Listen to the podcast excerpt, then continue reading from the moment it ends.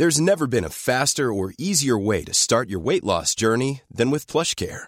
PlushCare accepts most insurance plans and gives you online access to board-certified physicians who can prescribe FDA-approved weight loss medications like Wigovi and Zepbound for those who qualify. Take charge of your health and speak with a board-certified physician about a weight loss plan that's right for you. Get started today at plushcare.com slash weight loss. That's plushcare.com slash weight loss. plushcare.com slash weight loss.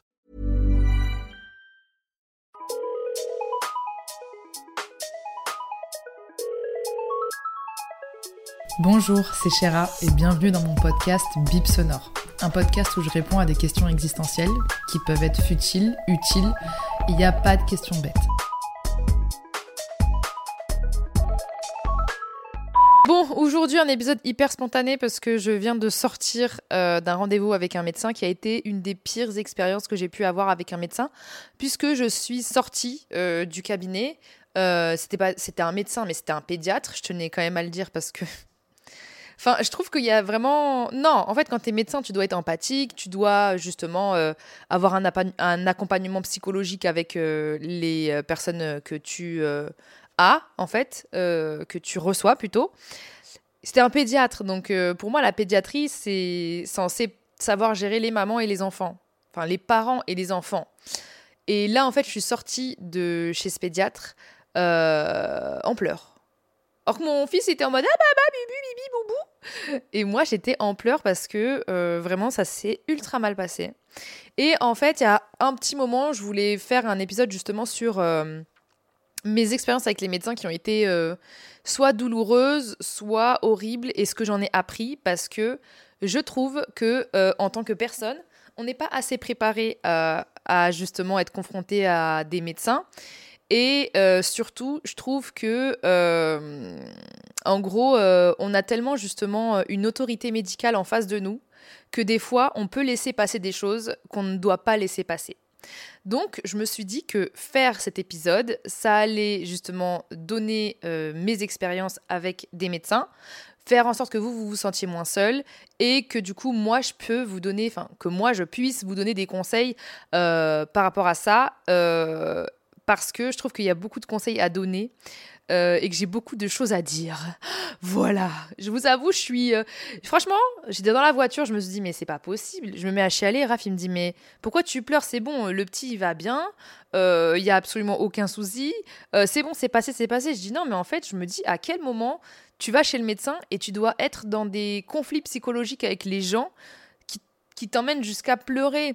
Et des fois, je me dis, mais est-ce que c'est moi qui suis euh, euh, trop sensible ou haute? Et je me dis, en fait, quand bien même je suis très sensible, je n'ai pas à sortir d'un rendez-vous avec le médecin en pleurant. Enfin, tu vois ce que je veux dire? C'est un peu bizarre.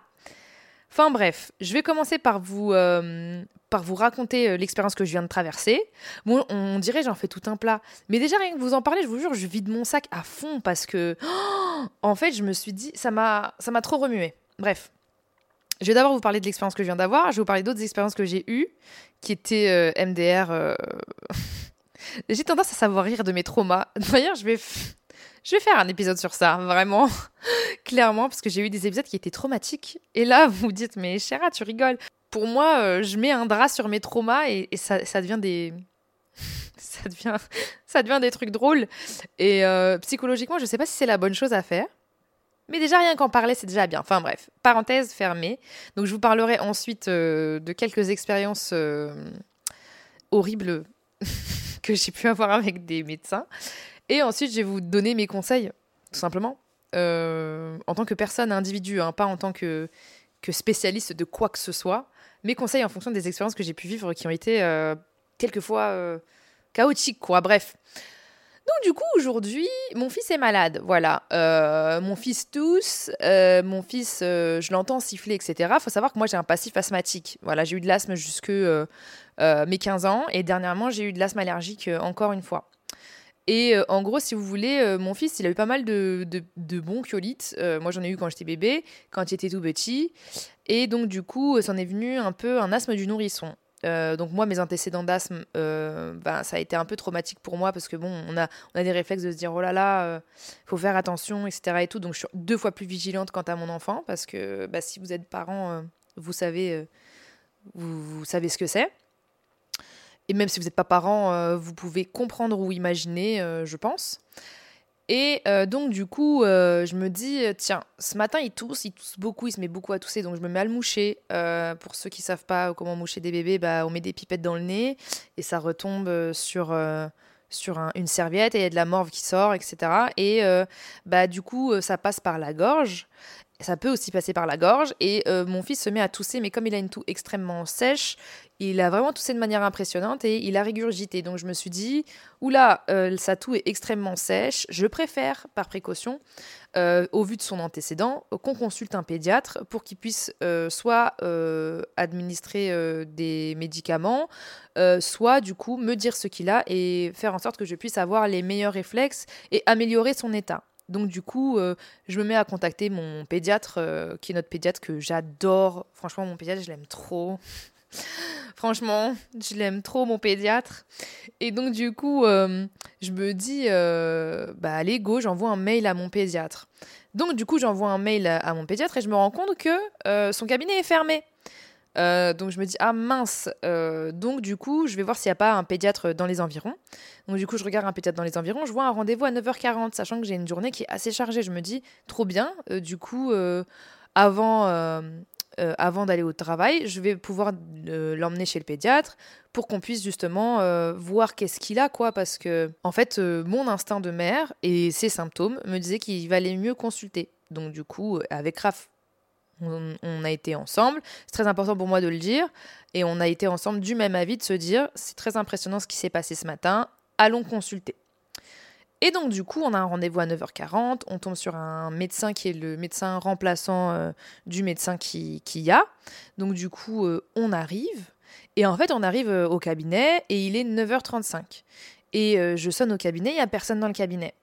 Euh, je vous raconte tout en détail parce que pour moi, le moindre détail est ultra important dans sa manière euh, de faire les choses dans sa manière. Euh, en fait, ça, va en dire long sur le, personnage dont j'ai eu affaire euh, tout à l'heure.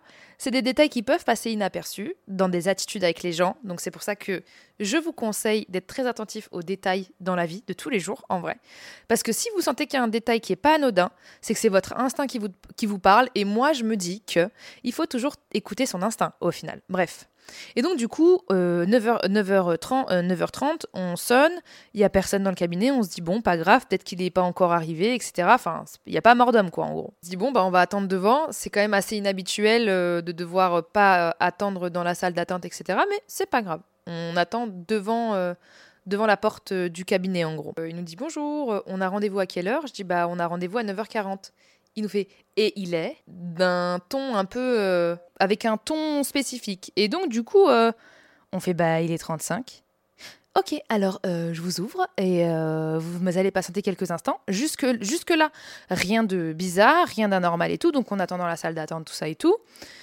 Et donc du coup, euh, ensuite, euh, on arrive à l'intérieur, il me dit bonjour, alors il me demande des informations par rapport à mon fils, etc. Blabla. Donc moi, je lui explique que au vu de son antécédent, son antécédent de bronchiolite, son antécédent de, de asthme du nourrisson, parce que moi, je blague pas avec l'asthme. Hein. Il y a des gens encore euh, à l'heure d'aujourd'hui qui meurent d'asthme en France. Et faut pas non plus paranoïer ou s'inquiéter, mais c'est toujours un, un truc à avoir en tête. Pour moi, tant qu'on a toutes les informations, on n'est plus précautionneux. Comme j'ai dit dans ma, mon épisode précédent, euh, le savoir est un pouvoir. Bref. Et donc du coup, je lui ai dit ouais, donc comme on l'a entendu siffler, ça a été hyper impressionnant ce matin parce que du coup il a régurgité en toussant fort.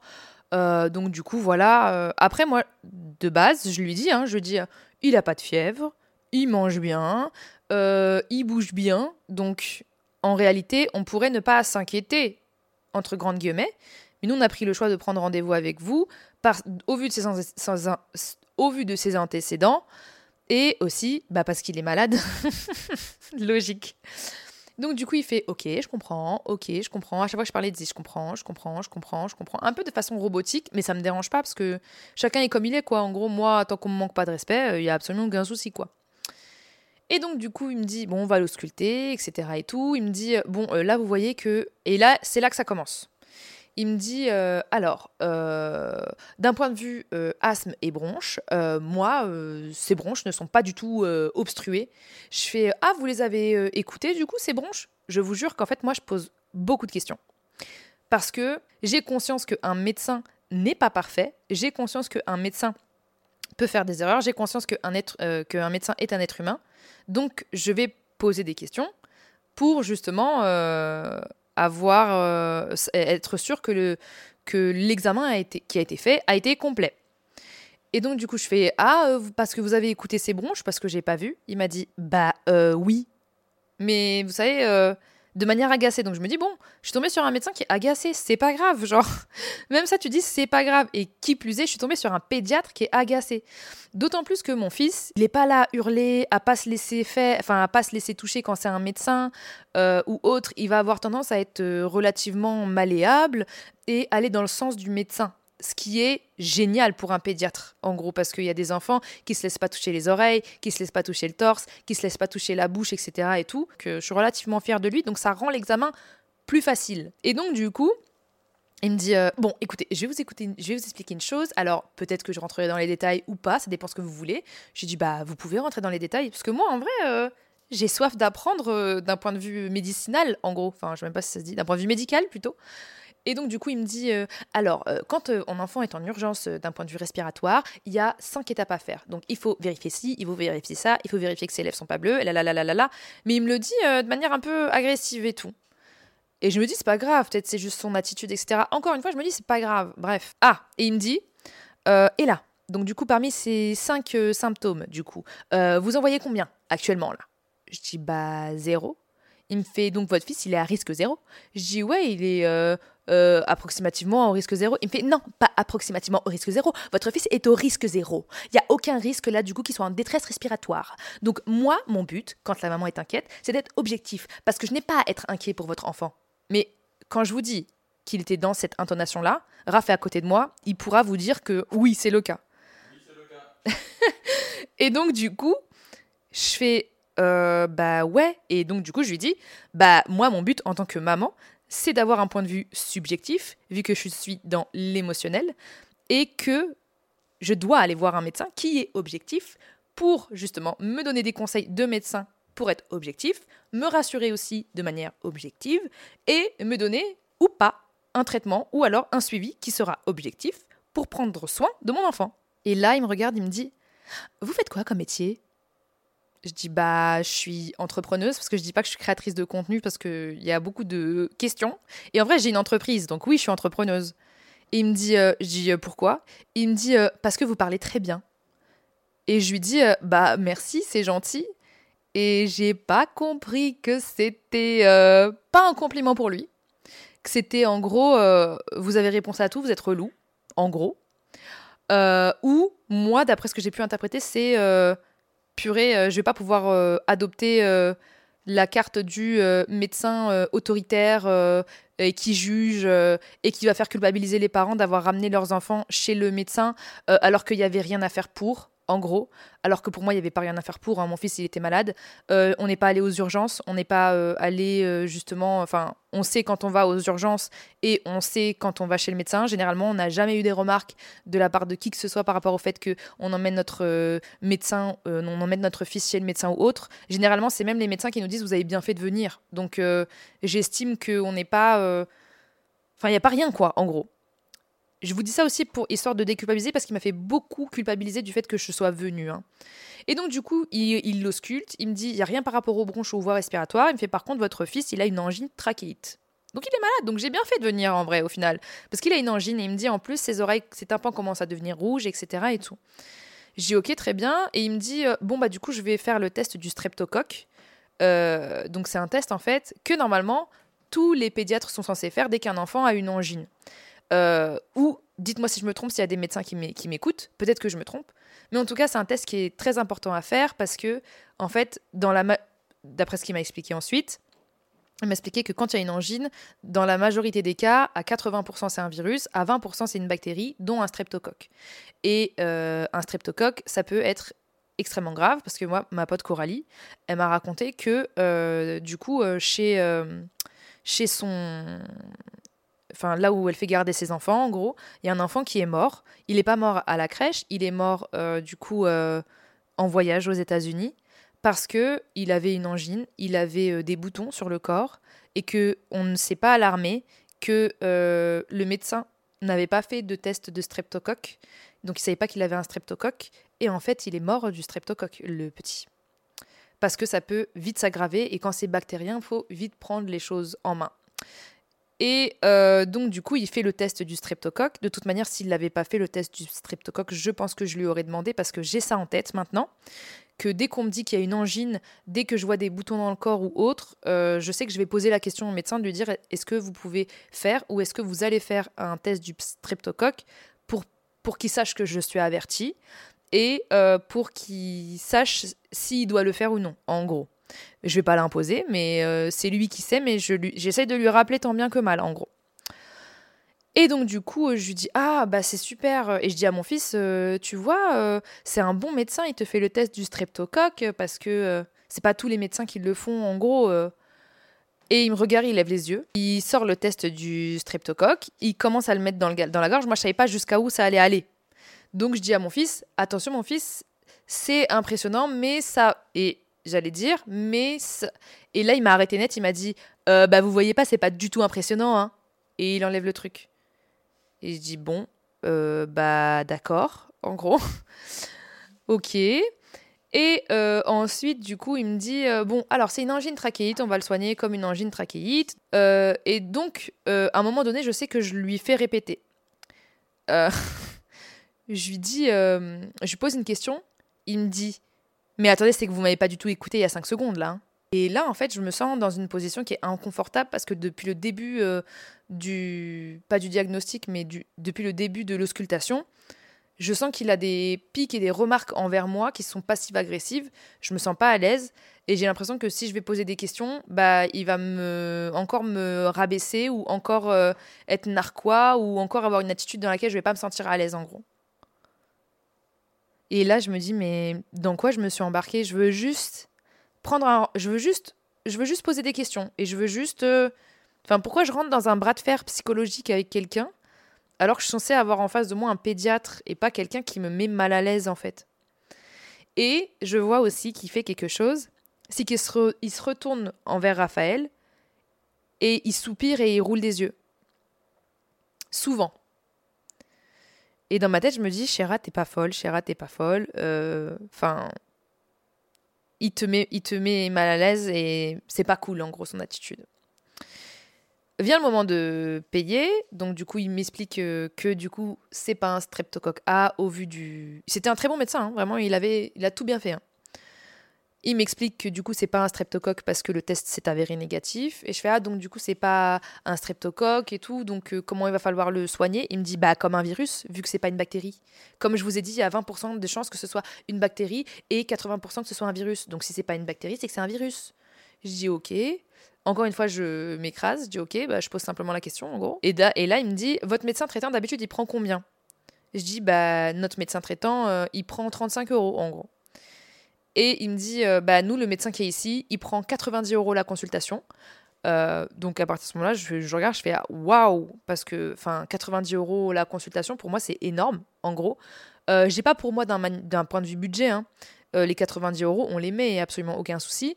C'est juste que bah, je m'attendais pas à ce prix-là. Si vous êtes médecin ou autre, si vous êtes pédiatre, n'hésitez pas à me dire en commentaire ce que vous en pensez.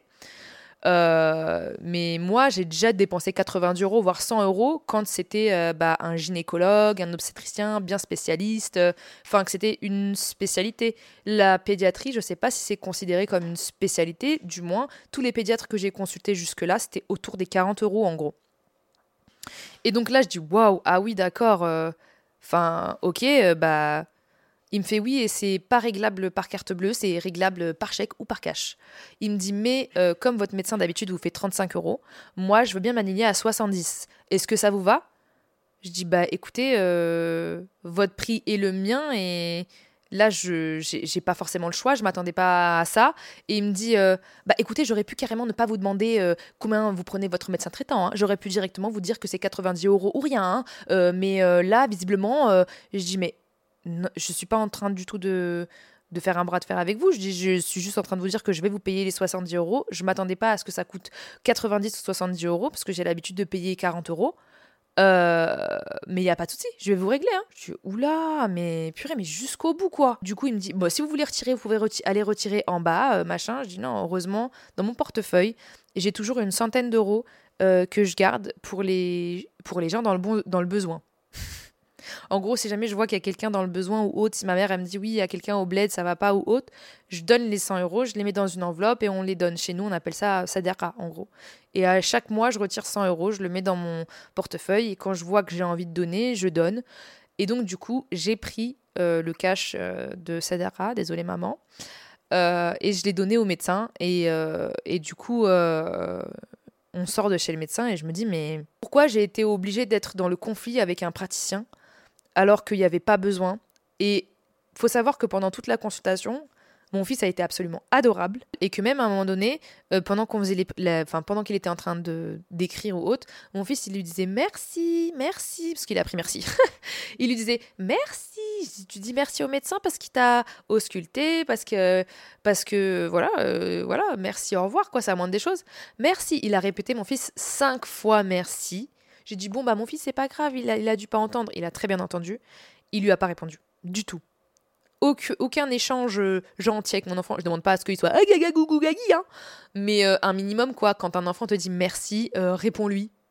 Juste. C'est vous dire l'état dans lequel il était. Et moi, pour moi, j'avais en face de moi quelqu'un qui,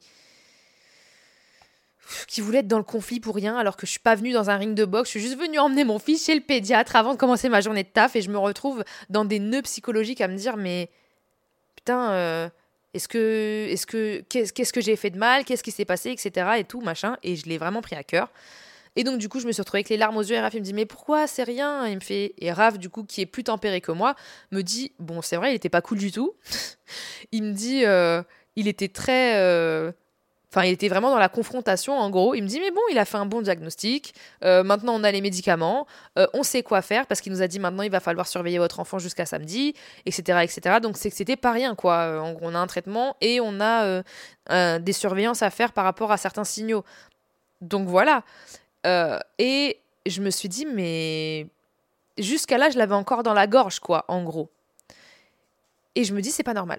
Et c'est pas la première expérience que j'ai eue avec un médecin euh, qui a été euh, conflictuelle. Euh, en fait, si vous voulez, j'ai une relation un peu spécifique avec les médecins parce que il y a, je crois, combien d'années? Je crois que c'était en 2016. J'ai vécu un prélèvement vaginal qui a été pour moi de la violence gynécologique et obstétrique. Euh, que j'ai très mal vécu, qui a été une expérience qui était très traumatisante pour moi, on va pas se mentir. À chaque fois que je dis le mot traumatisme, je rigole. Euh, c'est nerveux. Hein. Faut savoir que moi, quand il y a quelqu'un qui pleure en face de moi, je suis le genre de personne à avoir envie de rire. C'est terrible. C'est absolument terrible. Je suis une horrible personne peut-être, mais, euh... du coup, voilà, je rigole. J'ai le rire nerveux. Quand j'étais petite, quand on m'engueulait, j'avais envie d'exploser de rire quand on me dit que quelqu'un est mort, j'ai envie d'exploser de rire. Je n'ai pas envie d'exploser de rire, mais je sais pas, peut-être c'est un automatisme que j'ai, mais bon, bref. Donc, du coup, en 2016, j'ai eu une expérience traumatisante que je vais vous raconter. En fait, si vous voulez, euh, j'avais pas de gynécologue. J'avais un gynécologue jusqu'à mes 18 ans. Et quand j'ai emménagé sur Paris, j'avais plus mon gynécologue euh, à Mantes-la-Jolie. D'ailleurs, qui était un gynécologue juste incroyable. Et donc, du coup, euh, je vois que euh, j'ai euh, j'ai des pertes bizarres, euh, etc., que je me sens bizarre d'un point de vue vaginal. Donc je me dis, Chéra, il est temps que tu fasses un prélèvement vaginal pour savoir qu'est-ce que tu as, etc. Et tout. Donc je vais chez... Non, attendez, je vous resitue le contexte parce que j'ai eu une expérience bizarre aussi avec la gynéco. Donc du coup, je vais voir la gynéco qui n'était pas ma gynécologue et je vais voir cette gynécologue et elle n'a pas été très douce avec moi euh, je trouve que quand euh, il s'agit de médecine qui est très intime, telle que la gynécologie, il y a une dimension psychologique. On ne sait pas quelle personne on a en face de nous. Euh, il faut savoir aussi qu'il faut être à l'aise, parce que si on ne se sent pas à l'aise, notre vagin se referme, et donc du coup, on doit... Non, on ne doit pas forcer, mais le prélèvement est beaucoup plus difficile et la consultation est plus difficile. Donc, en tant que gynécologue, pour moi, il faut savoir mettre à l'aise ses patients.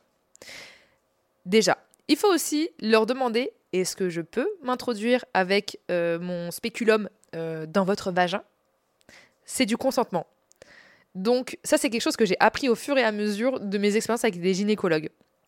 J'en ai même fait un TikTok un jour en disant, euh, parce que j'étais tombée sur justement une sage-femme qui m'a dit, je peux, je peux y aller. À chaque étape, elle me demandait. Et je me disais, mais oui, oui, oui.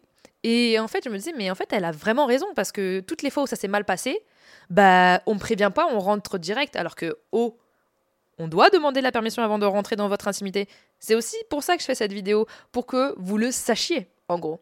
Qu'un praticien gynécologue qui ne vous demande pas avant de vous palper, qui ne vous demande pas avant d'introduire quoi que ce soit dans votre intimité, euh, c'est pas normal. Il doit vous le demander. Hein. Donc du coup, et c'est des médecins et des gynécologues qui me l'ont dit. Hein. Donc du coup, euh, j'arrive chez cette gynécologue, euh, pas de, elle me pose pas de questions, elle, rentre dans le vif du sujet, etc. Ultra sèche, pas d'empathie. Je me dis bon, un parmi tant d'autres. What else? Le problème a été ailleurs. Elle m'a justement prescrit un prélèvement vaginal, euh, puisqu'elle pouvait pas faire le prélèvement vaginal à ce moment-là. Donc je me suis dit, Chéra, tu vas aller le faire euh, bah, au cabinet médical qui est en dessous. C'est pas des gynécologues, mais euh, c'est des infirmiers, etc. et tout, qui vont te faire le prélèvement vaginal. Faut savoir que j'étais très sensible de cette zone-là parce que bah forcément j'allais mal de cette zone-là d'un point de vue vaginal.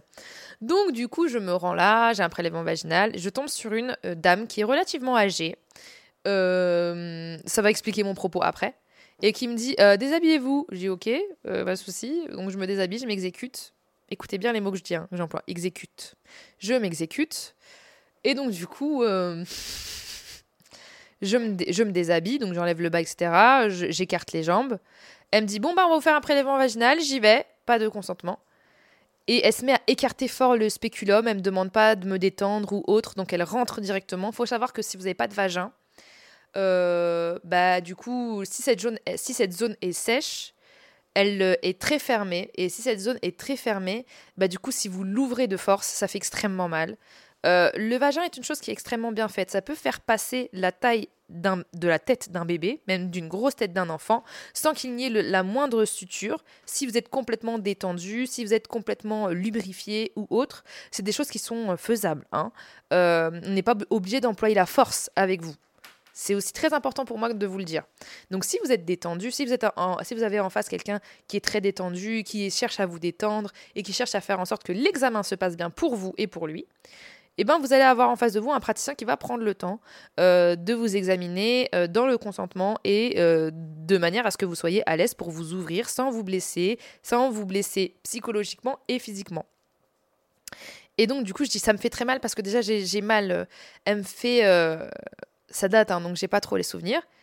Donc elle écarte le spéculum. Faut savoir que c'est un bec comme ça. Et on le rentre. Et après, elle l'écarte. Et en fait, ça l'écarte devant. Donc déjà, l'introduction fait mal. Donc l'écartement va aussi faire mal. Le passage après va aussi faire mal. Donc c'était en trois étapes. Donc la première étape, elle est rentrée fort. Et euh, j'ai dit, mais là, ça me fait très mal, madame. Est-ce que vous pouvez y aller doucement? Laissez-moi le temps de respirer. Elle me dit, bon, c'est bon, tu vas pas faire ta chochotte. Hein. On y va maintenant. Hein. C'est parti. Hein. Et elle y va de force. Et elle me dit, elle me dit même pas les étapes. Elle rentre, elle racle, je fais, ça fait mal, ça fait très très mal. Je vous jure que ça me faisait trop mal. C'est pareil que, c'est pareil que euh, le test du streptocoque pour mon fils. C'est pareil que le test PCR. Hein, ça va être exactement la même chose. C'est un coton et ça racle l'intérieur. Donc ça peut faire mal, hein, en gros. Hein. Ça peut ne pas faire mal du tout, mais ça peut faire mal si euh, bah, vous êtes sensible et si votre médecin euh, s'y prend comme un bourrin, etc. Et donc du coup, je lui dis, Madame, ça me fait mal. Madame, ça me fait très mal. Ça me fait très très très très mal là. Et en gros, est-ce que vous pouvez arrêter? Elle me fait, non mais c'est bon, j'y vais, j'y vais. Comme ça au moins ce sera vite fini. C'est bon, arrête maintenant. Elle me tutoie déjà. Et elle fait ce qu'elle a à faire. Elle retire elle me dit bon bah vous aurez les résultats, machin, truc muche et tout. Euh, au revoir, bonne journée. Je rentre chez moi. Euh, je savais plus où j'étais. Ça c'est tout le temps un signe que ce que tu viens de vivre, t'y penses tellement que tu sais plus où tu vas. Donc je savais plus où j'étais. Je suis rentrée chez moi. J'ai fait comme dans les films. j'ai fermé la porte avec mon dos et je me suis mis euh, accroupi par terre et je me suis mis à chialer pendant je crois une heure en me disant qu'est-ce que je viens de vivre, qu'est-ce qui s'est passé? Et il faut savoir que les jours qui ont suivi, j'ai saigné, euh, en fait. Donc avait, elle y avait pas été de main morte et mon corps a parlé au-delà de mon psychique. Et j'ai mis du temps à me rendre compte que j'avais subi une violence gynécologique. Et du coup, dans mes prochaines. Enfin, du coup, ça m'a pas empêché d'aller voir le gynécologue par la suite parce que je suis tellement euh, justement vigilante par rapport à la santé. Je, je prends pas, euh, je prends au sérieux euh, des, des, choses que je peux avoir qui peuvent paraître anodines mais qui ne le sont pas. J'écoute vachement mon corps et ça m'empêche pas d'aller consulter. Enfin, ça m'a pas empêché d'aller consulter d'autres gynécologues pour d'autres d'autres choses ou pour des check-up. Mais je sais que ça peut empêcher beaucoup de femmes d'aller voir des gynécologues, d'avoir un, un, une expérience pareille, quoi. Mais il ne faut pas parce que il ne faut pas mettre tous les médecins ou tous les spécialistes dans le même euh, panier. En gros, il y a des très très bons spécialistes. Et du coup, au fur et à mesure du temps, je me suis rendu compte que j'avais subi une violence gynécologique euh, et qu'elle n'avait pas le droit, en gros, euh, d'un point de vue déontologique, on va dire, de pratiquer de cette manière-là, d'un point de vue humain aussi, de pratiquer de cette manière-là.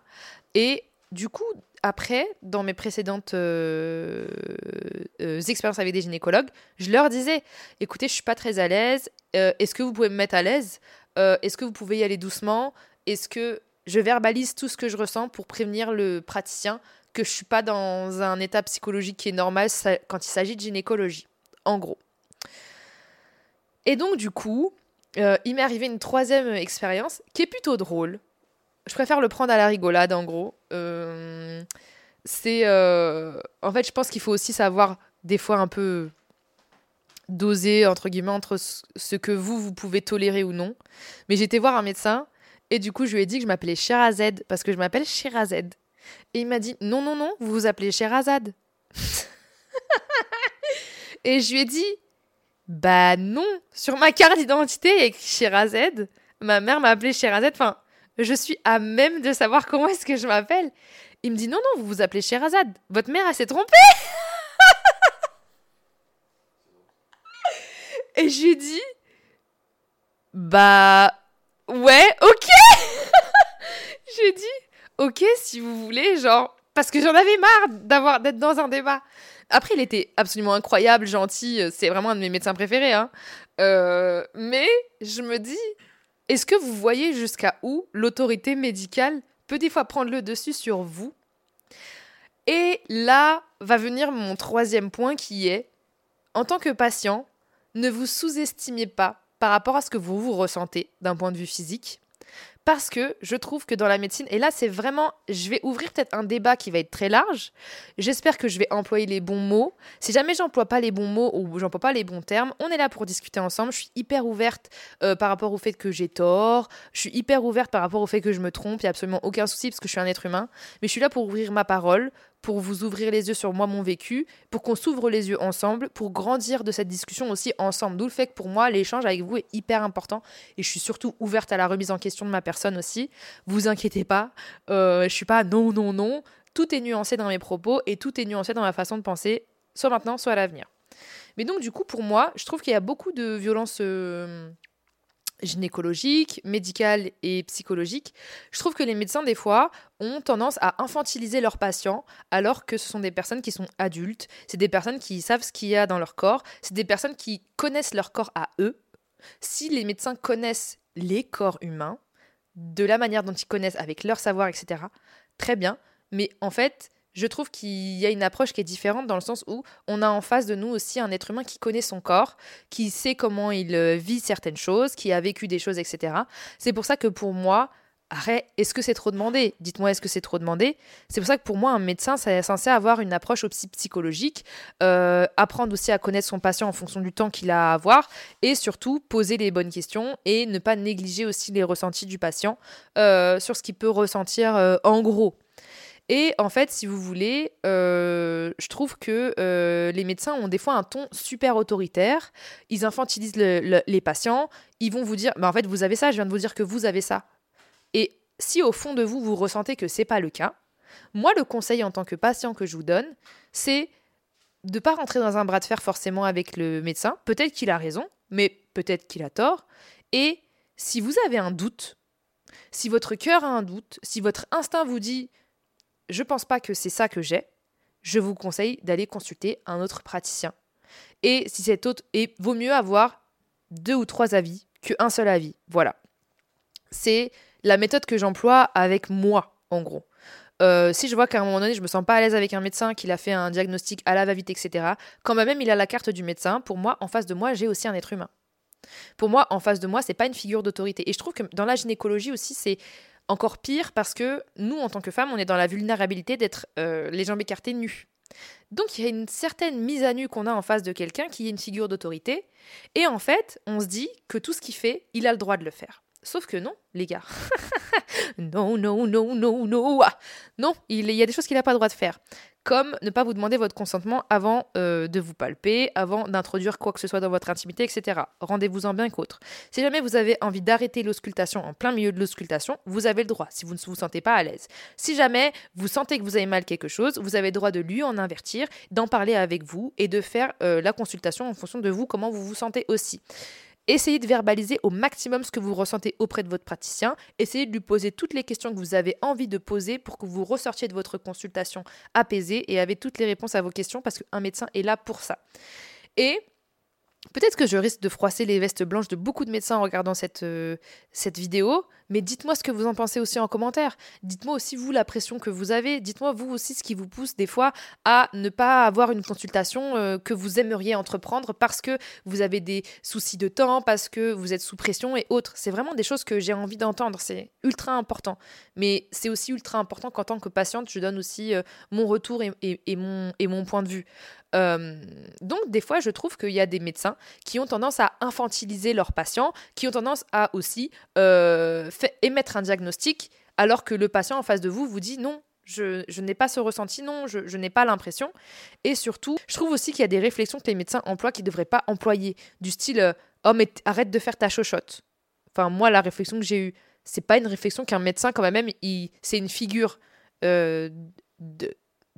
C'est une figure, un médecin il n'a pas à vous manquer de respect ou il n'a pas à dénigrer euh, ce que la douleur que vous ressentez. Parce qu'il y a beaucoup de médecins qui vont dire mais non ça fait pas mal, mais arrête de dire que ça fait mal, ça fait pas mal. Mais tu es médecin mais tu n'es pas dans mon corps, tu ne sais pas la résistance à la douleur que je peux avoir ou tu ne sais même pas forcément encore à l'heure actuelle ce que j'ai pour me dire si j'ai mal ou non. Si je te dis que j'ai très mal et que j'en peux plus, euh, il faut aussi croire euh, en ce que je te dis et ne pas minimiser mon ressenti non plus en gros. Et je trouve qu'il y a des médecins qui infantilisent vachement en disant Oh, c'est bon, c'est rien, oh, c'est bon, etc. Et je trouve que c'est pas correct. Et notamment dans ma jeunesse, quand j'étais beaucoup plus jeune, je trouve qu'il y a des médecins qui se permettent encore dix fois plus euh, d'être méprisants, d'être euh, infantilisants encore plus, alors que vous avez en face de vous certes des adolescents, mais c'est des êtres humains malgré tout qu'il faut traiter avec respect, qu'il faut traiter avec dignité. C'est pas vos enfants à leur parler comme une figure euh, paternelle ou maternelle ou, ou autre en gros. Euh, c'est déjà compliqué pour un adolescent d'aller voir un gynécologue ou un spécialiste. donc, essayez de le mettre à l'aise, essayez de le comprendre. L'adolescence, c'est aussi une période qui est pas facile. Donc, c'est aussi important d'être dans cette approche-là aussi, en gros. Mais bon, là, je vous révèle un petit peu euh, pour moi ce que pourrait être un médecin de manière utopique. En gros, je sais que tout le monde n'est pas parfait, tout le monde n'a pas sa journée, on peut comprendre, il n'y a absolument aucun souci. Euh, des fois, on peut être un peu plus énervé, des fois, on peut avoir un peu moins de patience, etc. Mais quand tu fais un métier, bah, il faut respecter le patient, il faut euh, écouter le patient. Et si jamais vous voyez que vous avez aussi un patient en face de vous qui est non, non, non, je pense pas que j'ai ça ou quoi ou qu'est-ce, n'hésitez pas à l'inviter à consulter un autre spécialiste aussi. Hein. Enfin, ça m'est déjà, ça m'est déjà arrivé d'entendre des histoires de ce style-là et euh, d'avoir justement des, docteurs qui sont euh, ouverts à l'esprit qu'il faut consulter d'autres personnes si le diagnostic qui est euh, là, en gros, n'est pas satisfaisant, en gros. Mais moi, ce que je vous conseille, en tout cas en tant que patient, c'est de vous dire que vous avez en face de vous pas une figure d'autorité. Donc, il n'a pas le droit de vous donner des ordres, en gros. Euh, il n'a pas de droit de faire des choses contre votre gré. Euh, vous avez en face de vous un médecin euh, qui est là pour votre bien, qui est là pour que vous vous sentiez bien et qui est là pour que vous alliez mieux, mais qui est aussi là pour faire son diagnostic aussi, donc qui est aussi là pour vous dire comment faire pour que le diagnostic se passe bien. Hein. Je suis pas là, il a le droit de rien te dire, il n'a pas le droit de te dire d'écarter les jambes, il n'a pas le droit. Bien évidemment qu'ils ont le droit de dire ce genre de choses-là, bien évidemment qu'ils ont le droit de, de en gros, nous dire, nous prévenir. Mais tant qu'il y a de la verbalisation, qu'on puisse comprendre nous aussi en tant que patients, euh, bah, euh, le comment dire, euh, ce qui va se passer. Pour moi, c'est ultra important. Je suis tombée sur des médecins en or qui m'ont dit alors ça va se passer comme ci, comme ça, etc. Et ensuite, je vais faire ci et faire ça. Et au fur et à mesure, ils font et ils vous préviennent. Et là, tu es le, un patient en mode waouh Je suis tombée vraiment sur un médecin incroyable alors que c'est censé être relativement normal en gros. Donc, si vous, à un moment donné, vous vous sentez pas à l'aise ou autre, vous avez aussi le droit de le verbaliser. Hein. Vous avez aussi le droit de dire je me sens pas à l'aise en fait avec ce que vous allez me dire. Euh, ou alors vous avez le droit de poser toutes les questions du monde que vous avez le droit de poser. Est-ce que vous savez que moi, pendant ma grossesse, euh, quand on me faisait des prises de sang, je demandais aux infirmières est-ce que c'est une seringue euh, que vous venez d'ouvrir? Et là, et là, je suis sûre que vous allez m'entendre ou m'écouter, me regarder, me dire mais purée, Chéra, tu dois être horrible comme patiente. Non, je pose vraiment la question parce que je me dis, bah, on sait jamais. En, face de moi, j'ai un être humain qui peut se tromper. Et, et j'allais dire, c'est pas grave de se tromper. Dans ces métiers-là, ça peut être grave de se tromper. Donc, je suis deux fois plus vigilante par rapport à ça. Et poser la question, c'est pas embêtant. Poser la question, c'est pour moi nécessaire, en tout cas d'un point de vue personnel. Donc quand j'étais enceinte, je demandais euh, si je voyais pas, parce que je regarde, si je voyais pas qu'elle avait enlevé le, la seringue neuve, en gros, bah je lui demandais. Je disais excusez-moi, est-ce que c'est une seringue neuve? Des fois, je fais semblant d'être débile, pardon. Hein. Je fais semblant d'être débile juste pour que la personne pense que je suis débile et que du coup, elle réponde quand même à mes questions en pensant que je suis débile. Plutôt qu'elle se dise que je suis une grosse relou, parce que je sais que je peux être euh, relou. Alors, est-ce que je suis relou ou c'est normal de poser les questions? Je pose pas non plus un milliard de questions, on va pas abuser, hein, mais je sais que les infirmières peuvent être fatiguées, je sais qu'il y a des erreurs médicales, je sais qu'il y a ce genre de choses-là que ça peut exister. Et comme j'en ai conscience, bah personnellement, je préfère poser la question avant. En gros. Du coup.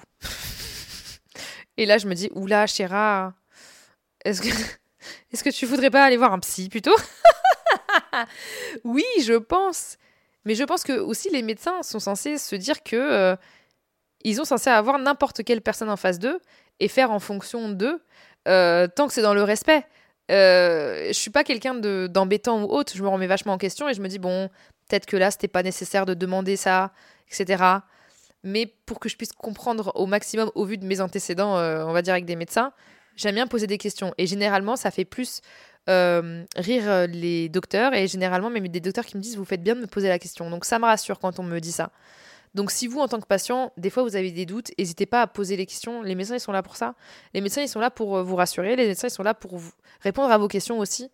et ne vous laissez pas faire quand vous sautez qu'un médecin justement a des remarques qui sont indécentes et qui n'ont pas lieu d'être de par leur profession aussi. Hein il y a des médecins qui peuvent se permettre des choses je me dis mais en fait être médecin ça vous donne pas le pouvoir de d'avoir des blagues vaseuses d'avoir des blagues tendancieuses surtout quand vous êtes gynécologue d'avoir des blagues bizarres euh, de d'avoir le droit de toucher n'importe où euh, votre patient ou autre euh, c'est pas le cas hein. dans la grande majorité des cas les médecins avec qui j'ai eu des échanges ont été des très très bons médecins hein. mais il y a des exceptions et il faut se préparer encore une fois à ces exceptions, se dire qu'elles peuvent exister et que si jamais vous êtes face à un médecin qui euh, emploie des blagues euh, tendancieuses, vaseuses ou autres, ben vous avez le droit d'arrêter la consultation, vous avez le droit de partir et vous avez aussi le droit de, lui faire la remarque parce que un médecin reste un être humain et que pour moi, on traite les gens d'humain à humain, peu importe nos professions.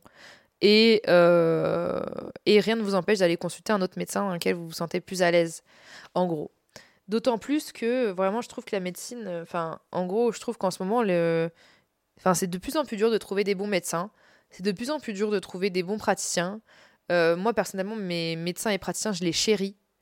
Euh, vraiment parce que je me dis, waouh, j'ai vraiment beaucoup de chance d'avoir des spécialistes qui sont très professionnels et qui ont justement cette conscience de ça. D'ailleurs, je vais revenir, je, reviens sur l'histoire du, pédiatre.